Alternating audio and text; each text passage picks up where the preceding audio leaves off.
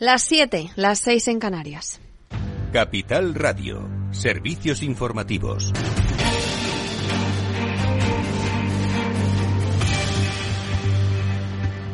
Muy buenas tardes. España va a ser uno de los países que mejor navegue el periodo de la incertidumbre. Según el presidente del Gobierno, Pedro Sánchez, dice que España tiene unas bases robustas para aguantar la situación. Lo ha explicado en el foro Spain Investor Day. No va a ser un buen año para la economía mundial. Ustedes, vosotros y vosotras lo sabéis. La mayoría de los organismos internacionales creen que los próximos 12 meses, pues evidentemente van a estar marcados por la incertidumbre, por todavía una elevada inflación, por eh, un estancamiento de muchas de las grandes economías, pero también, hay que decirlo, los mismos organismos, tanto nacionales como internacionales, piensan que este país, que España, va a ser uno de los países occidentales que mejor navegue este periodo de incertidumbre y de desaceleración económica. Todo esto en un contexto en el que el precio de la gasolina y el gasóleo se dispara tras varias semanas de caída. Lady Silva. Buenas tardes. Tras la desaparición de la bonificación de los 20 céntimos a los carburantes, el precio de la gasolina y del gasóleo se dispara tras varias semanas de caídas. Según un informe publicado por el Boletín Petrolero de la Unión Europea, el precio de los carburantes se encarece llegando a costar el litro de gasolina 1,61 euro de media y en el caso del gasóleo en torno al euro con 68 el litro. Se nota en cada semana que ponemos un 15% más de lo que se echaba. Pero una locura, el de la gasolina, el de la cesta de la compra, el de todo. O sea, en lo que no es una locura son los sueldos. Antes con el descuento 1,4 así, no sé, hombre, mucho más no. Esta subida implica un encarecimiento de casi el 17% en el caso de la gasolina y del 15% en el gasóleo, el precio más alto registrado desde el 1 de agosto del año pasado. De esta forma, aquellos que vayan a rellenar el, el depósito esta semana se van a encontrar con una factura que ronda los 88 euros al repostar 55 litros en el caso de la gasolina y en torno a los 93 euros en el caso del gasóleo. Isabel Díaz Ayuso anuncia un nuevo incentivo fiscal para los nuevos inversores como contrapeso al impuesto a las grandes fortunas del gobierno. Lorena Ruiz, más detalles. Sí, la presidenta de la Comunidad de Madrid ha anunciado que cualquier persona que no haya vivido en España en los últimos cinco años y quiera invertir en la región podrá desgravarse del 20% del total de lo invertido repartiéndolo entre sus declaraciones del impuesto de la renta de los siguientes seis años. Esta medida permitirá a la baronesa confrontar con el impuesto a las grandes fortunas del gobierno central y aumentará el atractivo para el patrimonio extranjero de Madrid, que ya trae a más del 70% del total de la inversión extranjera en España. Con esta nueva deducción, quien venga a vivir a Madrid e invierta su patrimonio, ya sea en una vivienda, en una empresa, en productos financieros, en lo que sea, va a obtener una reducción en el tramo autonómico de su impuesto sobre la renta correspondiente al 20% de dicha inversión. Tan solo ponemos dos condiciones. La primera, que venga de fuera de España. Y la segunda, que invierta su patrimonio, que genere riqueza y prosperidad para todos. El anuncio llega un día después de que la Comunidad de Madrid anunciara que recurrirá ante el Tribunal Constitucional el impuesto estatal a las grandes fortunas. Gracias, Lorena. Y los médicos de atención primaria se movilizan en toda, España, en toda España. Al menos ocho comunidades ya han anunciado movilizaciones durante las próximas semanas. Los andaluces comenzarán una huelga indefinida el día 20 y otras comunidades también deciden sumarse. En Capital Radio hemos analizado la situación junto a Isabel Vázquez, responsable de atención primaria del sindicato médico ADMIT, eh, que explica que los españoles está, se están quedando sin médicos. El problema es que no están entendiendo eh, hasta qué punto la atención primaria en Madrid está siendo destrozada y devastada. Eh, y que eso además tiene una repercusión, como se está viendo en las últimas semanas, en el resto de la sanidad. Es decir, los hospitales, las urgencias, las consultas se están viendo ya sobrecargadas porque la atención primaria no está pudiendo, eh, con los recursos humanos de los que dispone ahora mismo, para atender la, la población. Las movilizaciones a las que se han sumado unos 5.000 profesionales empezaron el 21 de noviembre y desde entonces eh, ha habido siete reuniones sin ningún acuerdo. El 18 de enero ya hay convocada una nueva concentración. Y esto es todo por hoy. Más información en Capital Radio en directo y en capitalradio.es.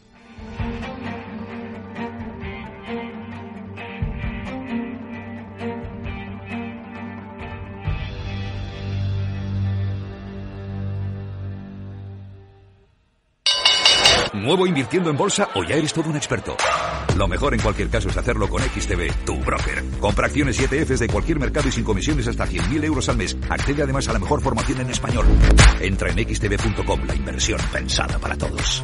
A partir de 100.000 euros al mes, comisión del 0,2%, mínimo 10 euros. Invertir implica riesgos. Frente a los impagos, Vitamina D, la fórmula de información empresarial exclusiva de Informa para minimizar los riesgos y facilitar la toma de decisiones. Descubre Data Powered by Informa, la solución perfecta para tu negocio. Consulta al especialista en Informa.es.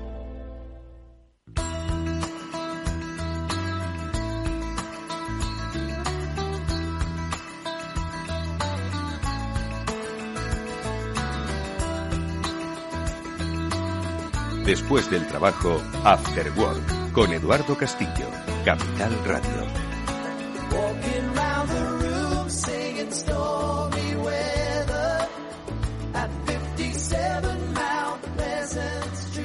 Amigos, buenas tardes, bienvenidos un día más al Afterwork. Ya comienza en Capital Radio. Hoy vamos a tocar eh, la actualidad de uno de los sectores más regulados de nuestro país, el sector del plástico. Lo vamos a hacer con la ayuda de Natalia Campos, que es la CEO de Emplast, con la que vamos a hablar sobre la ley de residuos y suelos contaminados para la economía circular.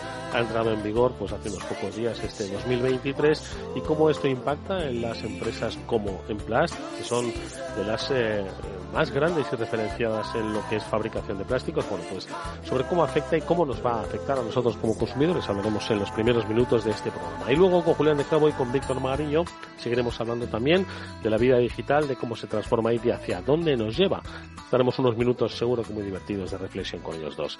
Esto es After Work, amigos, lo dicho. Bienvenidos un día más a este programa. Está Jorge Zumeta ahí a los mandos técnicos, os habla Eduardo Castillo y comenzamos ya mismo. Venga, vamos a ello.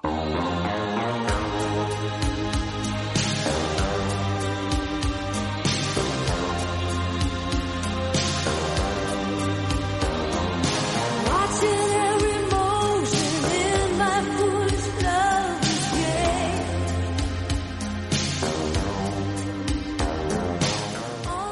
Os lo explicábamos en eh, la presentación del programa, nos eh, acercamos, como ya lo hemos hecho en otras ocasiones, a uno de los sectores claves para el desarrollo industrial de nuestro país, pero también eh, en un sector muy sensiblemente regulado. Estamos hablando del sector del plástico. Y lo hacemos porque precisamente pues muchas cosas pueden cambiar, tanto para el sector como para los consumidores, que al fin y al cabo somos, somos quienes nos relacionamos ¿no? directamente con, con ellos. Y es que la entrada en vigor de la ley de residuos y suelos contaminados para la economía circular, que se aprobó a mediados del año pasado, pero que entra en vigor el 1 de enero, bueno, pues va a traer pues una serie de modificaciones que va a afectar a la industria y, como decimos, principalmente a los consumidores. Bueno, pues nosotros nos hemos eh, querido acercar a esta eh, disyuntiva con la ayuda de Natalia Campos, ella es CEO de Emplas. Ya hemos conocido en alguna ocasión en este programa a esta compañía que es líder en eh, la fabricación de plásticos aquí en España, muy concienciada con los aspectos medioambientales, pero que estoy seguro que también nos pueden orientar sobre cómo va a impactar esta ley, sobre todo cuáles son un poco las modificaciones ¿no? que van a suponer esta ley y al final cómo nosotros vamos a poder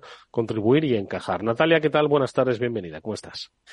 Hola Eduardo, ¿qué tal? Oye, encantada de estar otra vez otro día contigo. Igualmente. Y, poder contaros un poquito de, todo esto, de nuestro sector. Sí, de un sector regulado que está, yo diría, Natalia, que es una ley más, ¿no? Es decir, al final, quiero decir, es, si hay algo que se aprende en tu sector es el de la jurisprudencia y la eh, adopción de las medidas que, por otro lado, también vienen de Europa. Esta es la llamada ley de residuos y suelos contaminados para la economía circular. Quizás no todo el mundo la conozca, pero al final le va a acabar impactando. ¿Exactamente en qué consiste? Cuéntanos. Pues mira, como bien decías tú, eh, la ley de residuos se publicó en abril de este año y el 28 de diciembre, bueno, la verdad que no, no me parece muy buena fecha porque está demasiado cerca de final de año y además es, es el Día de los Santos Inocentes, por cierto, pues se publicó el Real Decreto de Envases y Residuos de Envases, que es lo que afecta en concreto a nuestro sector. Y bueno, mm, para el sector mm, ha supuesto un problema por la el, por el poco tiempo eh, que hemos, estamos teniendo para adaptarnos hasta a, este, a esta ley, a este Real Decreto, hmm. porque ha entrado en vigor el, el 1 de enero. Entonces, por contar un poco, contarte un poco en qué consiste esta, esta ley, este Real Decreto, tiene una parte que, que yo veo muy positiva que es la que está relacionada eh, con proteger el medio ambiente. Y es, se establecen una, una serie de objetivos aspiracionales pues tanto para la eh, disminución de residuos, para el uso de reciclados, para incentivar la reutilización, una, una serie de medidas encaminadas a esto lo cual la verdad que me parece fantástico porque, porque bueno, todos creo en todos los sectores mm. eh, somos conscientes de, de, la problemática que hay medioambiental y que tenemos que cuidar el planeta. Y, sin embargo, eh, bueno, pues eh, luego hay otra parte que, que, sí valoro un poco de una forma más negativa, eh, es que se establecen unas medidas muy repentinas y difíciles de aplicar. Eh, eh, una de las peores que, yo veo es la aplicación, esta como te comentaba, desde el 1 de enero del 2023 del impuesto al plástico, que, mm. que esto nos va a afectar a todos, a todos los consumidores, que es un poco preocupante porque estamos en un entorno inflacionista y esto va a incrementar todavía más el, los, costes de, los costes de los productos. Sí, los costes del producto al, al, al consumidor, sinceramente. Eh, yo creo que de hecho eh, en Europa mm, no se ha implementado en ningún otro país por, por, por, este hecho, ¿no? Porque parece que no es un entorno económico adecuado para, para esta medida y sobre todo que hay que dar un poco más de tiempo y redactar un poco mejor, mejor la, la ley. Mm. Eh, Natalia, eh, hablabas, sí, hablabas del concepto de impuesto al, al plástico. Eh, Al mm. final, no es que no estuviese grabado, ¿no? La, la, el sector en el que vosotros estuvieseis esto, ¿cómo encaja? ¿Es un nuevo impuesto más? ¿Cómo se aplica? ¿Cómo va a acabar impactando? Pues eh, este, este impuesto pues graba por, por, por kilo, por kilo de material, eh, de material de plástico eh, virgen. O sea, es decir, el material reciclado estaría exento de este impuesto. En ese sentido, eh, es favorable a incentivar el, el consumo de material reciclado, que, que, es una, una medida, una medida fa favorable. Y, y, lo que pasa que el problema es también cómo aplicarlo mm, de esta forma y en qué casos hay algunas exenciones para algunos usos que no se aplica. Vamos, que, que vamos a convertirnos todos en, en abogados para, para, entender cómo tenemos que facturar este mes de enero en el sector. Eso es así.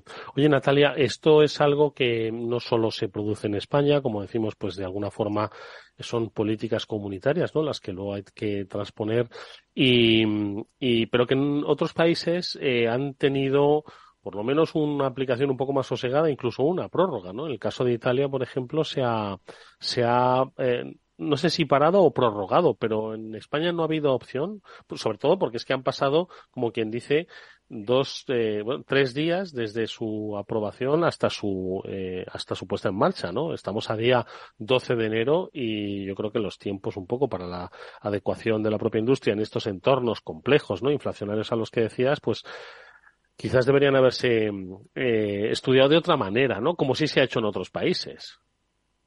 Pues efectivamente ha sido la, eh, ha sido la reivindicación que hemos hecho desde el sector, desde asociaciones de consumidores, eh, muchas asociaciones sectoriales se han reunido con el ministerio, con el gobierno y se había solicitado esa prórroga como ha hecho Italia eh, o Portugal, que tampoco lo, lo está aplicando, pero lamentablemente pues una decisión política que, bueno, me temo que quizás sea un poco recaudatoria porque hay, hay mucho, mucho dinero, mucho dinero que se va a recaudar, que, pues por eso comentaba que sí va a tener eh, eh, una afectación en la inflación porque, porque realmente es, es un importe de calado. Mm.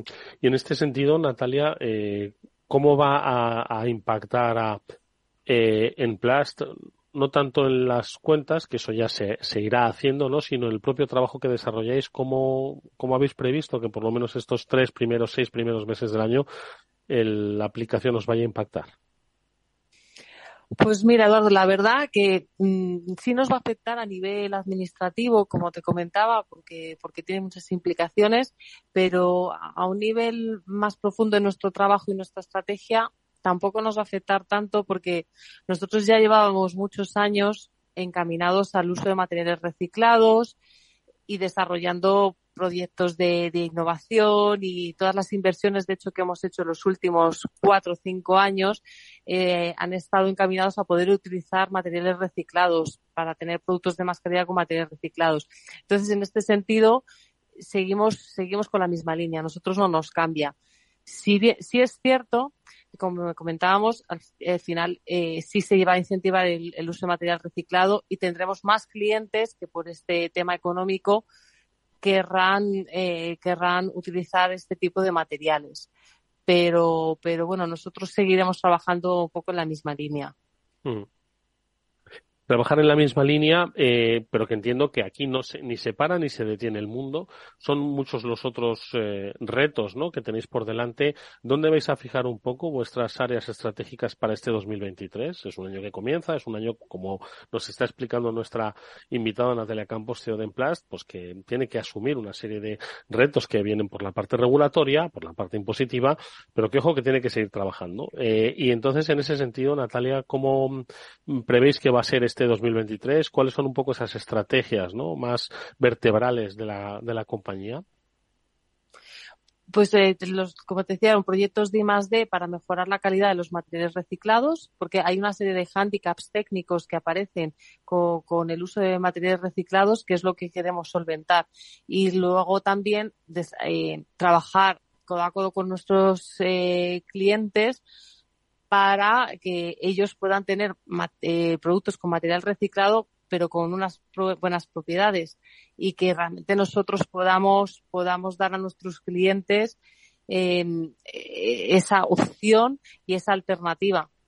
Que, que ya no solo por la ley sino porque medioambientalmente cada vez va a haber más interés por parte de todos. Ya nos estamos convenciendo desde el consumidor, el usuario, hasta, hasta la industria de que, de que hay que hacer, material, eh, productos más sostenibles. Mm. O sea que básicamente hay un, un, un refuerzo ¿no? de la actividad de investigadora del desarrollo de nuevos productos y de unos productos todavía que se aproximen más pues a esas tendencias de, de, consumo, ¿no? Que como bien apuntabas Natalia, no solo se producen por entornos regulatorios, sino también por los propios cambios, los, los propios cambios, ¿no? En los, en lo que es la sensibilidad de, de los, de la sociedad que vivimos hoy, la sostenibilidad es algo que forma parte de pues yo creo que la cultura no solo de las personas, sino de las empresas, y en ese sentido, pues entiendo que, que es ahí donde vais a, apoyar, ¿no? Porque posiblemente muchos de vuestros clientes ya os pidan también incluso ese tipo de,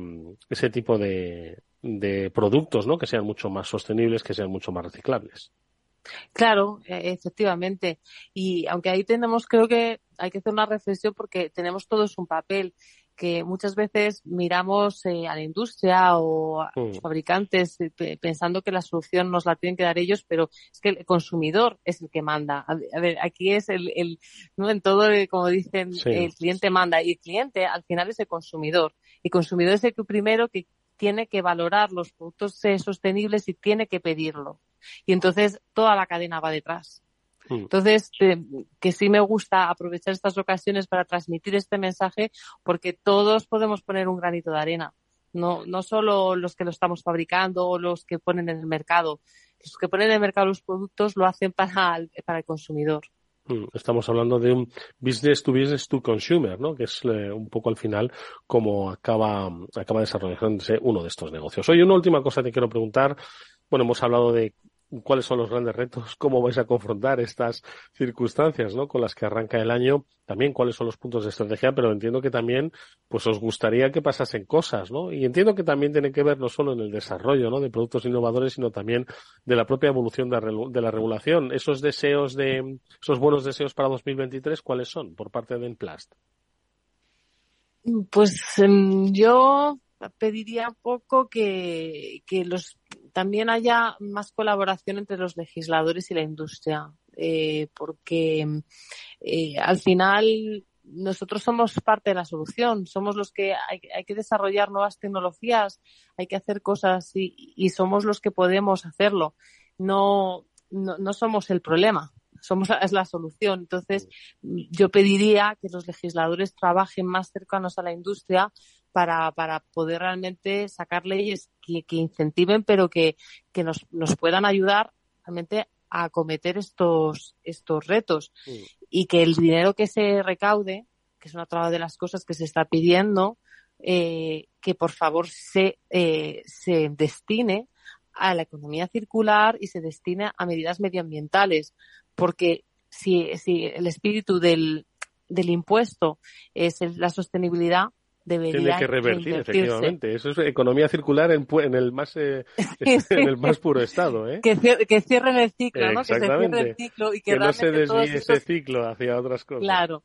Que todos estos millones que se están recaudando, pues que se, que, que realmente se destinen a mejorar la recuperación de los envases, a incentivar la recuperación de los residuos, que, que bueno, pues el carácter finalista de, del impuesto, ¿no? Al fin y al cabo. Pues yo creo que ha quedado muy claro, ¿no? Cuáles son, pues, los, eh, las circunstancias, los retos, el momento en el que vivimos y, por supuesto, cuál es eh, eh, la reclamación que hace la industria. Participar, básicamente, en la toma de, la toma de decisiones al final la hacen los legisladores, pero por lo menos que se tomen con todas las herramientas informativas que uno tiene a su lado. Nosotros hoy las hemos puesto en vuestras manos con la ayuda de Natalia Campos, que es CEO de Enplast, a la que le deseamos, pues, mucha suerte en otro año, estoy seguro, lleno de éxitos, por supuesto no exento de retos y dificultades, pero que mm. estaremos encantados de compartir nuevamente por aquí. Natalia. Pues muchas gracias, Eduardo. Un placer como siempre. Que vaya todo muy bien. Hasta muy pronto. ¿Qué es ir más allá? Con Arval podrás llegar donde te propongas de la forma más sostenible y asegurar un mundo mejor contribuyendo a la seguridad en carretera, al futuro de las ciudades y a la calidad de vida. Ser responsable sin tener miedo al liderar el cambio. Arval, la transición energética arranca aquí. Más información en arval.es.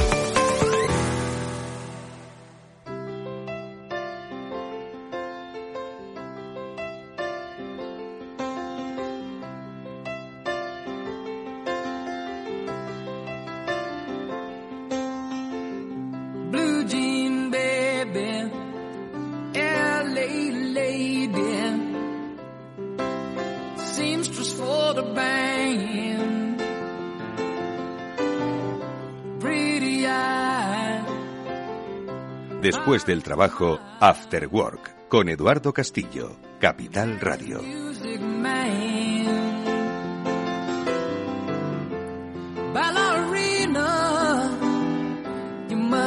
Vamos a escuchar estupendamente ahora tanto a Víctor Magariño como a Julián de Cabo. Estoy seguro de que tienen muchas cosas interesantes que contarnos en nuestro espacio en el que repasamos eh, lo que ocurre, lo que puede ocurrir en este mundo nuestro, en este mundo digital. Víctor Magariño, ¿cómo estás? Buenas tardes. Hola, buenas tardes, Eduardo, Julián y audiencia.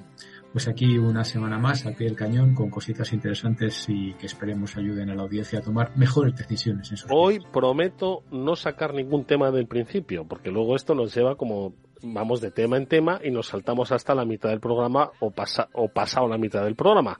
Así que voy a dejar que vuestras lecturas interesantísimas sean compartidas lo primero de todo. Eh, Julián de Cabo, ¿cómo estás? Buenas tardes, bienvenido. Pues buenas tardes, Eduardo y Víctor. Bien, como, como siempre, aquí un jueves más con la audiencia dispuesto a, entretenernos un rato en torno a este mundo cada vez más digital que tenemos por delante. Efectivamente, cada vez más digital y que, ¿dónde ponemos hoy el foco? Fijaos que voy a cumplir mi palabra. ¿Qué habéis leído que nos llama la atención y de lo que podemos compartir, como dice Víctor, con nuestros oyentes para que tomen mejores decisiones? A ver, ¿quién empieza con sus lecturas? Víctor. Pues eh, mira, hay un poco de todo, Eduardo, como, como siempre, ¿no? Eh, y huyendo un poco de, de, la... Bueno, hoy el tema estrella es Shakira, ¿no? Es lo de Shakira, efectivamente, madre mía. Está, está eh, arrollando, ¿no? Pero bueno. Yo me he levantado pues esta mañana y entonces en los trending topics del Twitter o de mi, de mi mm, Twitter veía cosas como Hacienda, Casio, Twingo, y, y no tenían nada de conexión, y todos vinculados a pop, música, tendencias. Y yo decía, digo, ya definitivamente la herramienta se ha vuelto idiota, ¿sabes? Y luego ya ha ido atando cabos, ¿eh? Efectivamente, lo de Shakira pues tiene mucho que Pero efectivamente, no nos vamos a liar ni con Shakira ni con Twitter, venga. Sí, porque, porque si vamos a, esto es como lo del el circo, ¿no? Y las masas en la esta romana, ¿no? Vamos a cosas más serias. Eh, te escuché esta semana con, con Félix, mi, mi colega del ICEX, hablando de los siete powers, los siete superpowers. Sí, efectivamente, los siete superpowers de una compañía para hacerse competitiva o para ser más competitiva que los demás. Sí. Muy interesante. Pero bueno, nosotros como siempre nos reservamos o intentamos hablar de, de lo digital, de lo tecnológico. Eh, bueno, hay, hay, un par de cosillas por ahí que leí y compartí con vosotros. Me, me llamó mucho la atención esta iniciativa de las telcos europeas para crear una joint venture, o sea, un negocio conjunto con el propósito de segmentar mejor los anuncios, ¿no? Entonces, eh, las grandes telcos europeas, como todos sabéis, pues son Orange, Vodafone, Deutsche Telekom y nuestro campeón nacional Telefónica, que mm, siempre han estado, obviamente, participando o rondando todo el mercado publicitario, pero ahora, aprovechando que, la privacidad eh, ha alcanzado el, espacio central de, de la escena, pues están intentando crear esta iniciativa que respete la privacidad, ¿no? Entonces es claramente un movimiento en, contraposición, pues obviamente a Facebook, que comentábamos precisamente la semana pasada la multa que, le ha puesto la, Unión Europea, que curiosamente, fijaros, es una multa por obligar a los usuarios a aceptar publicidad segmentada para usar su servicio. Esto es resumido en una frase. Se obliga al usuario, si quiere acceder a Facebook o a Instagram, a aceptar publicidad segmentada. Bueno, pues eso le ha costado de momento 400 millones de, euros a, Facebook. Entonces, todo el resto del ecosistema está intentando, eh, bueno, pues aprovechar eh, este tema para encontrar sus propias soluciones. ¿De qué parece que va esto? Porque de momento parece que se ha hecho algunas pruebas, eh, creo que fue Orange en Bélgica o algo así. pues esto va de que todas se van a sentar en una mesa y van a identificar las telecos telecos, las, las telcos, las telecom company, ¿no? vamos, las proveedoras de servicios de comunicación. ¿Y que se van a sentar y qué quieren hacer? Pues lo que, lo que, lo que tiene sentido, lo que obviamente leyendo entre líneas, es crear algún tipo de identificador único de usuario, volvemos otra vez al tema de Apple y volvemos otra vez al tema de Android y demás, pero que esté debidamente anonimizado, debidamente cifrado, eh, que forma parte de una base de datos que los usuarios hayan dado su consentimiento y que esté todo bendecido por las eh, bueno por la ley básicamente GDPR y toda la legislación digital Julián está, está riéndose. Bueno, estoy en la fase de explicación, Julián. Luego ya entramos en la fase de debate, ¿no? Primero que la gente entienda de qué estamos hablando y por qué a mí me ha parecido relevante el, tema este, ¿no? Entonces. O sea, básicamente, para que yo me entere, esto sería como al final quienes otorgan el acceso pues a mm, estos digamos bueno contenidos o servicios digitales no son las eh, las proveedoras de las redes.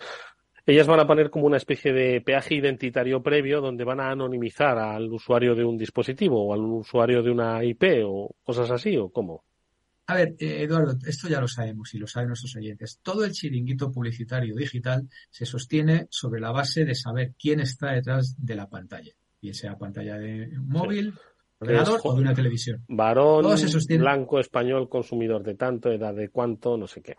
Hábitos de consumo, hábitos de, movilidad, eh, y luego, por supuesto, a partir de ahí infieren preferencias religiosas, sexuales, bla, bla, bla, bla, bla, bla, ¿no? Y de consumo, etcétera. Entonces, todo el chiringuito se sustenta en base a eso y de las grandes compañías que han conseguido acumular cantidades ingentes de información y a través de hacer el, perfileo, ¿no? El profiling. Entonces, como todo esto se empieza a caer mm, a, marchas forzadas con el tema de las cookies de terceros y eh, una cosa que ya adelantamos en su día, que era el famoso ATT de, Apple, ¿no? La App Transparency Tracking, que hemos hablado muchas veces, pero que realmente se está viendo los efectos eh, año y pico, dos años después, porque han caído la valoración de las empresas. Entonces, ahora es cuando realmente está empezando a escocer de verdad el ATT de Apple que todas han perdido 70, 60, 50% y Apple ha perdido solo un 25%, con lo cual quiere decir que el resto no es las condiciones económicas, el resto es que Apple ha sabido hacer algo para dar una dentellada al, al negocio del resto, ¿no?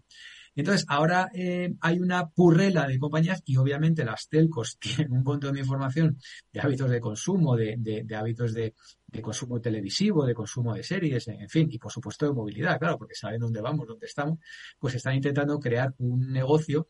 Yo me imagino que será para formar parte del ecosistema programático de publicidad, es decir, de, ese mercado donde se compran y venden impresiones de publicidad de manera automática eh, y empezar a poner ahí una piedrita eh, y ganarse lo que todo el mundo quiere ganarse, la confianza del, usuario. A ver, Julián, que, te, que efectivamente estaba apuntando Víctor que estabas haciendo así algún gestico. Venga. Bueno, a ver, Eduardo, estas cosas le pillan a uno mayor, ¿no? Y, lo del acerco es como la gata flora, que ya se sabe, como dice el dicho, que no podemos reproducir aquí porque está en, en horario de audiencia infantil, ¿no?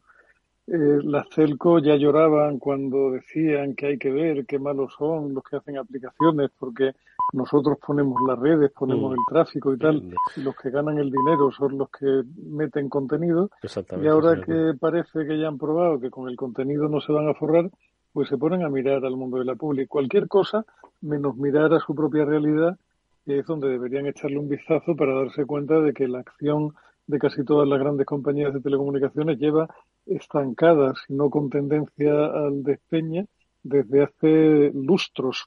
Y digo bien, porque no, no son años, son lustros. Luego, como decía Gallardón aquella vez, ¿no? Algo estarán haciendo mal, quiero decir. O sea, si, si en un contexto de mercado donde todas las, todos los actores relacionados con el mundo de la tecnología, incluso teniendo en cuenta esta última crisis, han multiplicado su valor bursátil y las telco están en el mejor de los casos planas cuando no valen la cuarta o la quinta parte que hace unos años, algo estarán haciendo comparativamente mal con los demás. Y ponerse a intentar copiar modelos de negocio que ya están en cuestión para ver si rascan parte de la ruina del que tienen enfrente me parece una estrategia bastante poco inteligente. Desde luego no, no denota una gran capacidad de mirar al futuro, sino más bien de intentar rebuscar entre la basura del pasado, lo cual no siempre da un gran resultado como, como proyecto de largo plazo. ¿Y, ¿Y qué quieres que te diga, Eduardo? Por otra parte está el pequeño detalle sin importancia de y qué buena razón le queda a un usuario para ponerse en manos de una Celco que no le han demostrado mucho mayor cariño del que les han demostrado el resto. Porque algunas de las Celco que nos contaron que jamás volverían a subir los precios, y yo les juro por mis niños puestos en fila india, estos serán los precios que usted pagará como máximo el resto de su vida, donde dijeron digo, ahora dicen Diego, y así sucesivamente. Es decir, si las Celco piensan que alguien tiene más confianza en ellas que en el resto de los elementos de la cadena, olvidan que se les percibe simplemente como un sistema para enchufarse a lo que de verdad le, le, interesa al usuario, que son las aplicaciones que están en red. No es mucho más que eso. O sea, la telco hoy día en el imaginario colectivo tiene un papel tan absolutamente emocionante como lo pueda tener una compañía eléctrica o la suministradora del agua o algo por el estilo, una, una utility más. Víctor. Sí, tiene, tiene mucha razón Julián de el desasosiego eh, accionarial que han experimentado estas compañías en los últimos años. Pero claro, eh, eh, yo siempre menciono dos causas. ¿no? Una es la deuda pantabruélica que han acumulado a, través de los años, entre otras cosas, pujando por el espectro radiofónico y demás, de que al final se han, se han descubierto inversiones quizá no siempre del todo lo suficientemente rentables. Y la otra es eh, algo que todos conocemos, ¿no? Lo que pasa es que es un poco impopular hablar, ¿no? Que es tener miles de empleados en casa pagándoles la mitad o más del sueldo por no ir a trabajar. Eh, yo tengo varios casos cercanos, ¿no? De esto. Entonces, claro, eso al final tiene un peso y tiene una, una hipoteca que hace que el precio de la acción pues no, no acabe de, de levantar, ¿no? De todas formas, eh, sin querer desviarme mucho del tema, eh, en cierto modo, son, cuando sonó aquella reivindicación de que los Googles, quienes iban eran por las redes de las eh, compañías de telefónicas que habían instalado y desplegado esas redes, pues que al final el beneficio se lo estaba llevando Google, ¿no? Eh, es cierto que los, los, los, usuarios, pues por, de otra manera, pero al final el beneficio se lo estaba llevando Google, ¿no? Cuanto más cuanto más capacidad de tráfico había, pues más eh, negocio se, se acaba Google. Entonces, eso sonaba razonable o no o no creéis que era razonable brevemente. A ver muy breve Eduardo. Yo me remito a toda la polémica previa en torno al principio de la neutralidad en la red que fue el anterior gran caballo de batalla por parte de la Celco y donde no consiguieron mover el dedo del legislador absolutamente en ningún sentido porque aquello no tenía ni pies ni cabeza. O sea, el, el, principio era cargarse la neutralidad en la red, que dice que no se puede discriminar a ningún tipo de paquete de información en virtud de su origen o su tipo, y ellos lo que te contaban siempre era el ejemplo de, ay, ¿y cómo no vamos a dar prioridad a los paquetes que tengan que ver con telemedicina frente a los sinvergüenzas que están todo el día juega que te juega. Tendremos que asegurar la calidad de servicio para la telemedicina en lugar de para los jugones. O el porno, sí, de loco. El porno, sí, que la telemedicina es el 0,1% y entre, claro, pequeño, entre pequeño porno y detalle sin YouTube, importancia. entre porno y YouTube es el 78%. Claro, eh, claro, Víctor. Y la gente que les compra masivamente conexiones de alta velocidad son la gente que consume imagen, vídeo y calidad de conexión a muy alta, de, de muy alta gama, que son la gente que está o jugando o consumiendo porno o viendo cine o viendo series o descargando cosas. Si no fuera por eso, nadie compraría una fibra de un giga para su casa.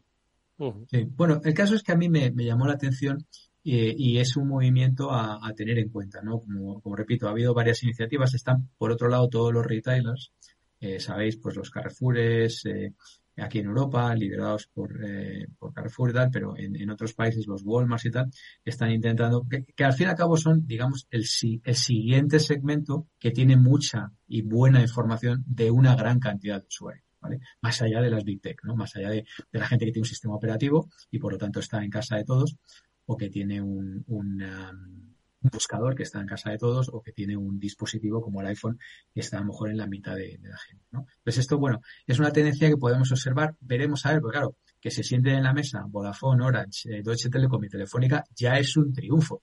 Y luego ya que lleguen algo y luego que eso funcione y que sea operativo y que salve todas las vallas, pues bueno, todo eso hay que verlo, ¿no? Pero bueno, me pareció, me pareció interesante. Eh, sí, Julián quería comentar algo. Sí, vamos a ver, efectivamente, Víctor, es una gran noticia que se reúnan. La lástima es que la noticia sea que se reúnen de nuevo para llorar en lugar de para ofrecer nada que tenga sentido como plan de futuro. O sea, no, más, que, pa, más, que, para llorar. Otra, no, no, hombre, y, a mí me parece una iniciativa era, interesante. Sí. Y, por otra parte, que era que segundo apunte, ¿no? A mí me, eh, yo creo que parte de lo que le va a terminar pasando al mercado publicitario es que en algún momento se impondrá la sensatez y empezarán a darse cuenta las empresas que se anuncian de que no es tan sencillo hacer que un, que un señor tome una decisión de compra con base en la publi, ni es tan automático, ni es todo tan bonito, ni muchísimo menos, ¿no? Ya comentábamos el otro día un poco entre bromas y veras, pero yo creo que hay, hay mucho de serio ahí que si Meta no está siendo capaz de retener a sus propios usuarios con toda la información que tiene y que supuestamente le sirve para manipularnos a todos, si en algo debieran tener interés es en, en mantener activa su propia red de usuarios y están fracasando en eso, por lo cual, si no son capaces de mantener las dimensiones y, y la, Dios mío, siento utilizar la palabra, la, la, pegajosidad, es que no se me ocurre otro, otro, sí, las stickiness, pero ¿cómo traduce eso al castellano, Víctor? Pues si no son capaces de, de mantener la atención de su propio usuario, que es lo que más debería interesarle,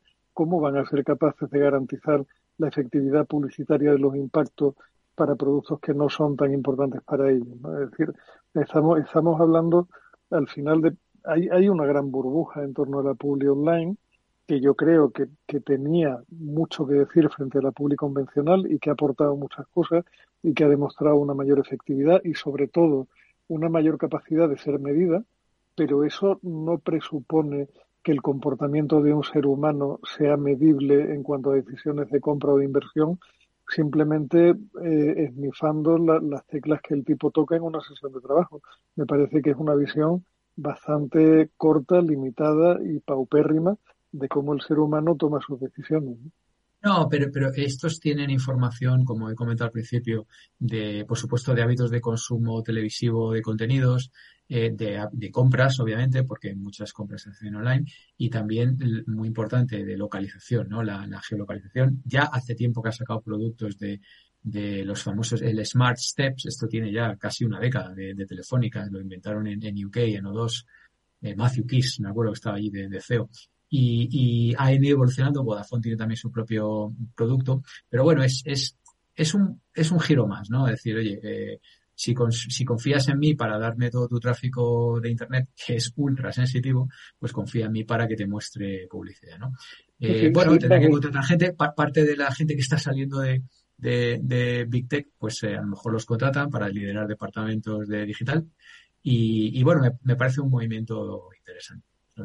Es, es cierto, Víctor, pero, pero fíjate cómo en digital casi todo ha estado pensado desde el principio para, para maximizar el retorno y lo han hecho muy bien, ¿no? O sea, el, el sistema de compra de, de los anuncios de Google sigue siendo subasta y de todo es sabido en teoría económica desde el principio de los tiempos que la subasta es un medio para maximizar el precio que se puede obtener a cambio de un bien y que la misma terminología que se utiliza en el mundo de la, de la subasta es una terminología muy canalla y que te implica hacer cosas que no harías ni de broma cuando tratas de comprar fuera de subasta. O sea, tú en una subasta ganas, que es mucho más sexy que compro.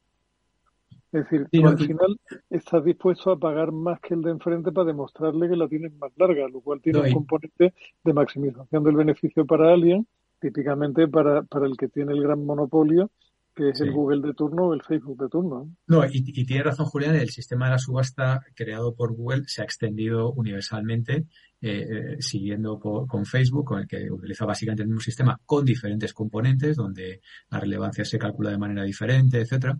Pero vamos, ese es mismo. Y a la, a la compra programática, que también se, se habla del real-time bidding, ¿no? El, el, las pujas en tiempo real, ¿no? O sea, es un sistema de, de, de puja de...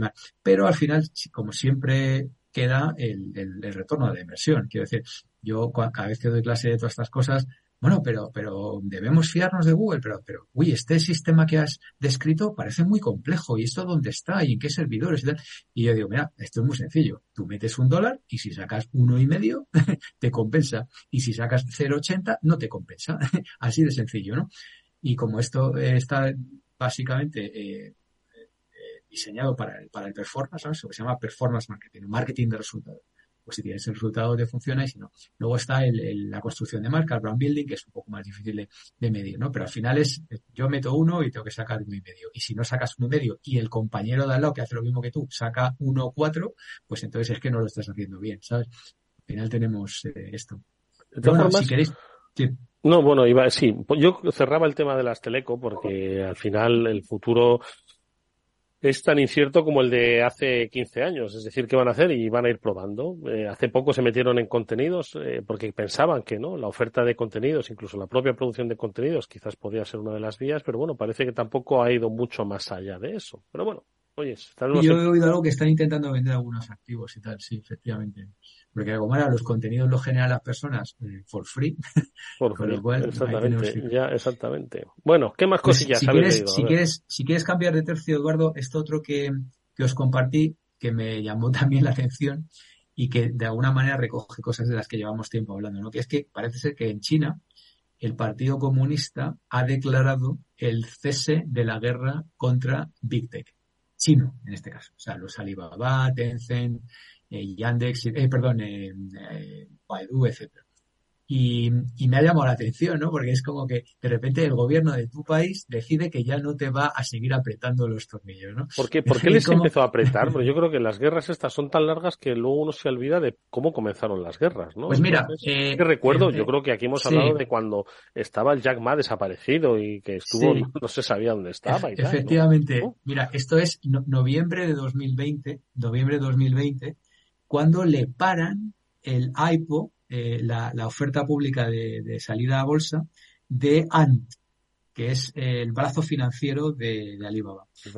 Entonces, eh, le paran ni más ni menos que 38 mil millones de dólares. O sea, tú fíjate cómo le sentó esto, que, que, este tenía como, debía tener como el 40% o algo así de, de, o sea, tú imagínate que te, de repente, de un día para otro, te, te congelan 15 mil millones de dólares, no sé. Entonces, eh, a raíz de eso, eh, vino porque había hecho unas declaraciones muy críticas con el sistema bancario, obviamente eh, supervisado y patrocinado por el Partido Comunista Chino, y esto llegó a oídos de, de, del políburo chino, que no recuerdo ahora cómo se llama, y eh, decidieron que, que, le iban a meter mano, le pararon el iPod, el tipo desapareció y empezaron a pasar una serie de leyes para reestructurar el, el sistema de crédito, digamos, eh, al, al, pequeño consumidor. ¿no? Estaba en manos de dos o tres bancos eh, regionales y gracias a eso eh, Ant se había hecho con una parte muy importante del mercado aprovechando eh, los agujeros, digamos, que dejaba el anterior sistema. Y entonces hicieron una reestructuración, básicamente dieron pues más poder a los bancos centrales y tal, y eso de alguna manera hizo que eh, se les cayera el chignito de Ant, no sé. Entonces, ahora han dicho que, que, bueno, que van a apretar un poco menos. Yo me imagino, hombre, aquí, eh, claro, tiene que ver todo, ¿no? Huawei lleva un par de años en travesía del desierto, que es, aunque está más basado en hardware, pero también toca un poco todos los. Entonces yo creo que, que ahora que han abierto la economía después del COVID, tal, por fin, porque claro, si no también se les caía el chiringuito interno, pues al final eh, quieren de alguna manera dar un meneo y que todo empiece a, que la economía empiece a repuntar eh, que empiece a, volver la gente a, China y tal, y que, bueno, pues que, básicamente todo se reactive, se reactive un poco. Pues bueno, me llamó la atención esto, ¿no? Que ¿Qué te parece, Julián, el, el asunto chino? No te oímos, no te oímos.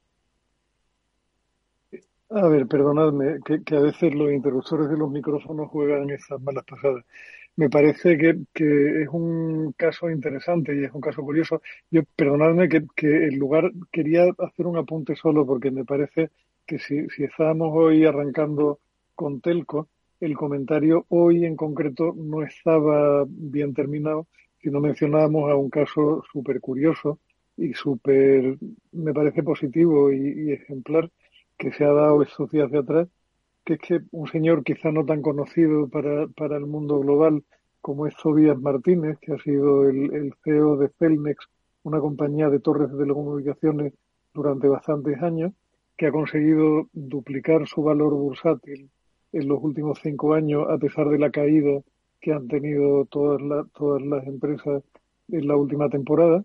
Este buen señor ha tenido la valentía o la decencia torera de comunicar a sus accionistas que cree cumplido su ciclo, que cree que viene otro momento de mercado diferente y que cree que la persona para llevar la compañía a partir de ahí no debería ser un perfil como el suyo, sino otro levemente diferente y que por lo tanto presenta su dimisión como un absoluto campeón. O sea, a ver, a ver cuántos ejemplos de ejecutivo conocéis en el mundo que estando en la cresta de la ola y con una hoja de servicios tan brillante, mire a su alrededor, reconozca que el panorama ha cambiado, se siente no la persona idónea y con un par da la vuelta al ruedo diciendo, señores, va por usted, aquí les dejo esto y a partir de ahora que lo gestione otro que sea más adaptado a los tiempos que van a correr a partir de ahora. Me parece que, que, es una lástima que esto no se vea con más frecuencia.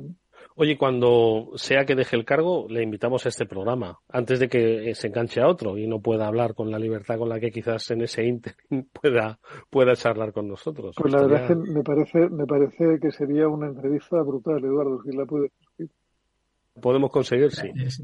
completamente de acuerdo con Julián, ¿no? O sea, yo Celnex lo he seguido un poquito, no, no sé exactamente los detalles, pero vamos, básicamente su estrategia ha sido adquisición de infraestructuras, sobre todo de las torres, y, y un poco convertirse en la red eléctrica de, de la electricidad, ¿no? O sea, en el carrier, ¿no? Digamos.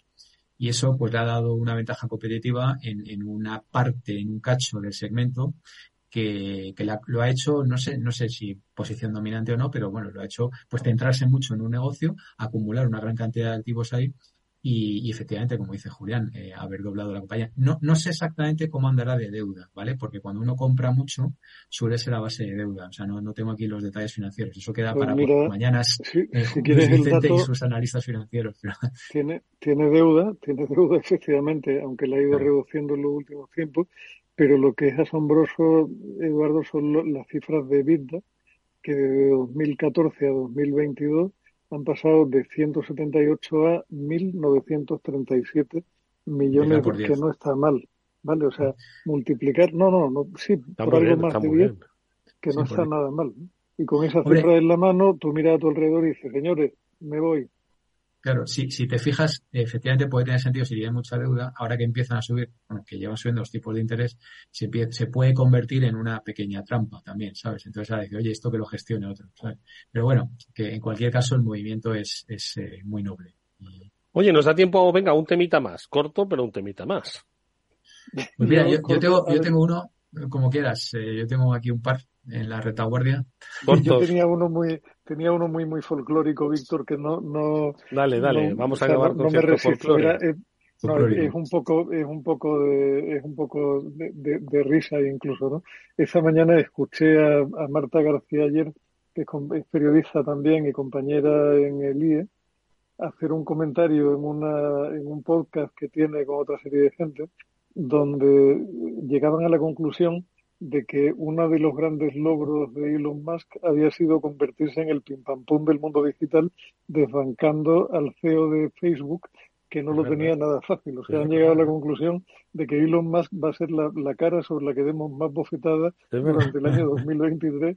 Está ahora mismo, exactamente, Mark Zuckerberg está feliz como una perdiz de que el Totalmente olvidado. aparte de él. Brillante desempeño del colega. Oye, una cosa pues, increíble aparte de esto, que bueno, eso seguro que tenemos ocasión de hablar. Mira, eh, hay un, hay una mm, de la factoría McKinsey, lo, lo compartí con vosotros, mm. eh, un, un estudio que han hecho realmente espectacular, ¿vale? Se llama Pixels of Progress y es básicamente mirar al mundo de una manera mucho más granular que simplemente país a país, ¿no? Donde las medias, las medias de esperanza de vida, de, producto per cápita, etcétera, pues esconden eh, cosas verdaderamente muy, muy, muy interesantes. Entonces quería recomendarlo a la gente, se llama Pixels of Progress de la factoría McKinsey. Sí, pero hasta, pero a qué, grado de profundidad bajan y, sobre qué, Pues mira, si en, en, el mundo puede haber 200 y pico países, aquí hablan de 40.000 microregiones. Sea, es como, como hacer un, microscopio. Entonces, claro, esto para cualquiera que esté en negocios de cualquier tipo, eh, estoy hablando de marketing, estoy hablando de planes de expansión, estoy hablando de creación de marcas internacionales, estoy, hablando de, de, casi casi cualquier negocio. O sea, esto es como el, como el Google Trends pero con una visión macroeconómica de microregiones. O sea, me parece, me parece un producto espectacular. Si alguien está interesado, bueno, en, mi perfil de LinkedIn lo, lo, recomendé ayer, tiene ahí el link al vídeo, es un vídeo de nueve minutos y el artículo es para... para claro, no es lo mismo invertir en España que invertir en Cataluña, en Madrid o en Extremadura. Claro. Determinadas regiones, efectivamente. Mm. Julián, ¿qué te parece? Me parece que, que, puedes afinar más, Eduardo. En algún momento estuvimos hablando, eh, pero hablo ya de un pasado remoto, sobre cómo en España tú podías tener simultáneamente algunos de los puntos de mayor densidad de población de Europa y algunos de los puntos de menor densidad de población de Europa y con unas variaciones de renta per cápita absolutamente espectaculares. Y al final es que si, si te vas código postal a código postal, estás hablando de universos paralelos dentro de una misma región de España. Y, es alucinante lo que dice Víctor. ¿no? Yo creo que son cosas que de alguna forma se, se conocen a priori, pero que una cosa es tener conciencia de que eso existe, a verlo de pronto en una herramienta que te permite bucear y te permite definir y te permite poner en un mapa de forma gráfica dónde de verdad se está cociendo aquí el movimiento económico y dónde hay zonas que están más muertas que muertas se haga lo que se haga. Sí, es, realmente para dedicarle un tiempo, ¿eh? porque tanto de un punto de vista macro eh, como de un punto de vista micro, hay, no sé, determinadas regiones que de, de, en, India que, que, duplican la media de, renta per cápita de Estados Unidos, por ejemplo, o, o, que tienen 3, 4, 5 años más de esperanza de vida, o, en fin, o sea, eh, cosas, y por ejemplo, eh, esto que dicen tanto de que el 1% de la población acumula riqueza, tal, pues antes estaba básicamente en Suiza, en algunas zonas de, Japón y en, América, y ahora se, ha diversificado mucho más, ¿no? O sea, sigue siendo ese 1%, pero vive en, otras regiones también, ¿no? O sea, son cosas de verdad para dedicarle un rato, el que, tenga tiempo y, Dinos que es de acceso gratuito o no. Sí, bueno, eh, afortunadamente McKinsey eh, piensan, piensan bien y una parte muy importante de este tipo de cosas las comparten de manera gratuita. Yo hace años que, leo McKinsey a diario, vamos, prácticamente no, a diario. Y, esto es una de las cosas que de, muchas cosas me sorprenden, ¿no? Porque, bueno, hay, hay, que estar en la pomada y para estar en la pomada hay que aprender de los, de los mejores siempre. Pero, pero es que esto realmente, cada más me pilla en plena temporada de, de ICEXTECO, donde estamos dando clase a los futuros eh, ejecutivos de exportación de España. Y, esto, esto es una herramienta eh, fundamental, vamos, eh, sobre todo interactiva, pues ir ahí haciendo zoom y muy, muy, muy, impresionante, muy impresionante. Y por cierto, la historia en general es muy buena. vivimos más, más renta per cápita, en fin, esto que hemos hablado a veces que, que dice Scott Galloway, que, que el mundo, si vieran las noticias cada 50 años serían todo buenas noticias. Bueno, pues de alguna manera reafirma esto. Bueno, pues eh, no está nada mal, no está nada mal. Oye, vamos a curiosear todos y ya que lo hacemos, pues hagámoslo a través del, eh, del perfil de LinkedIn de Víctor Magariño. Pongan ustedes Víctor Magariño así en la búsqueda.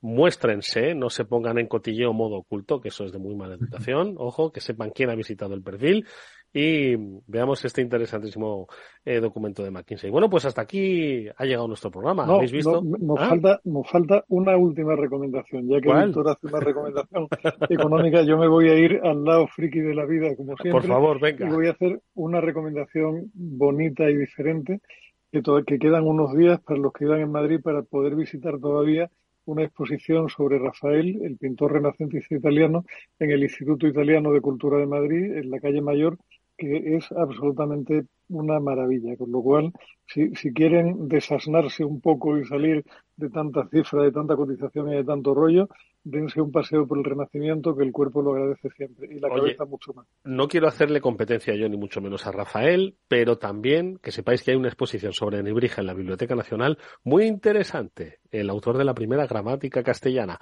Bueno, pues mirad qué ofertas tenemos para este fin de semana de Frío en Madrid y si vais a venir, que se resulta un plan muy interesante, no hay tanta gente porque ya lo de las navidades se ha pasado, es un buen fin de semana para disfrutar. Julián de Cabo, Víctor Mariño, gracias amigos, pero bueno, a partir del sábado, ojo que todavía es jueves y son las ganas que tenemos, ¿eh? son las ganas que tenemos. Que muchas gracias amigos, nos vemos la próxima semana, un fuerte abrazo.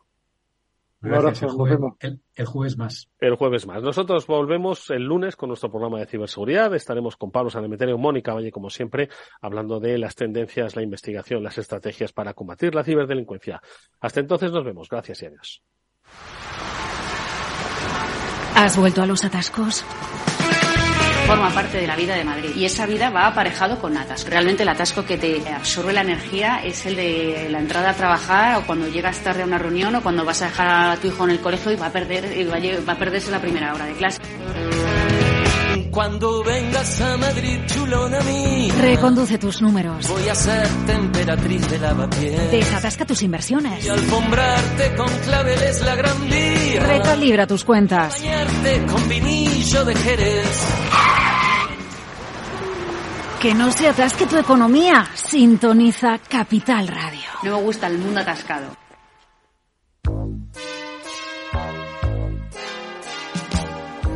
Bueno, la siguiente consulta nos llega desde Bulgaria, desde Sofía, la capital. Julen, buenos días. Muy buenos días, eh, señor Vicente y señor Betty Durante. ¿Sigue usted Capital Radio en Bulgaria? Sí, hombre, lo cojo por internet cada día, ¿eh? Capital Radio es el que mejor lo, lo, lo, lo capto, vamos, en- inmediatamente.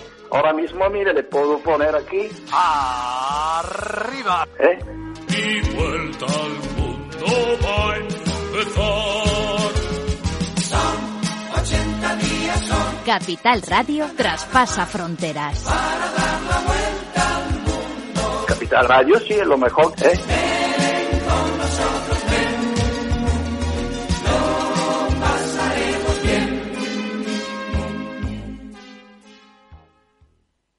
Para personas inquietas, Capital Radio. Los ataques que comprometen los sistemas de información causan daños no solo con brechas de datos y operaciones no confiables, sino también daños físicos en las instalaciones o peor aún, a las personas que dependen de esas instalaciones. Por ello, una seguridad Zero Trust como la ofrecida por Zscaler garantiza la confianza en la red y frena los ataques maliciosos. Descubra más en zscaler.es. Esto te estás perdiendo si no escuchas a Luis Vicente Muñoz en Capital, La Bolsa y la Vida.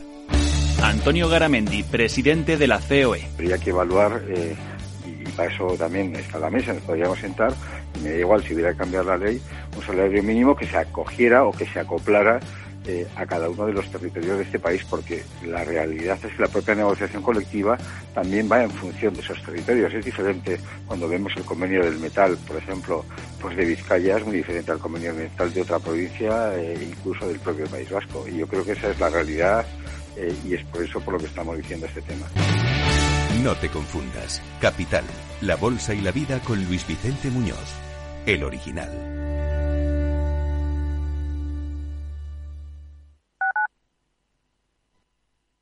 Capital Radio 103.2. En Hospital HLA Universitario Moncloa cuidamos de ti y de tu tiempo con un servicio de urgencias ágil y eficiente las 24 horas, los 365 días del año. Urgencias pediátricas y de adultos con profesionales altamente cualificados y tecnología de vanguardia. Hospital Moncloa, contigo cuando más lo necesitas. Estamos en Avenida Valladolid 83.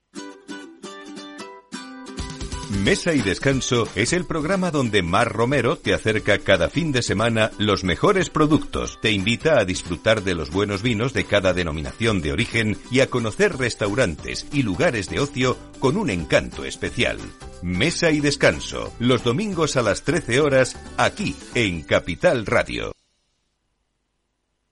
Para personas inquietas, Capital Radio.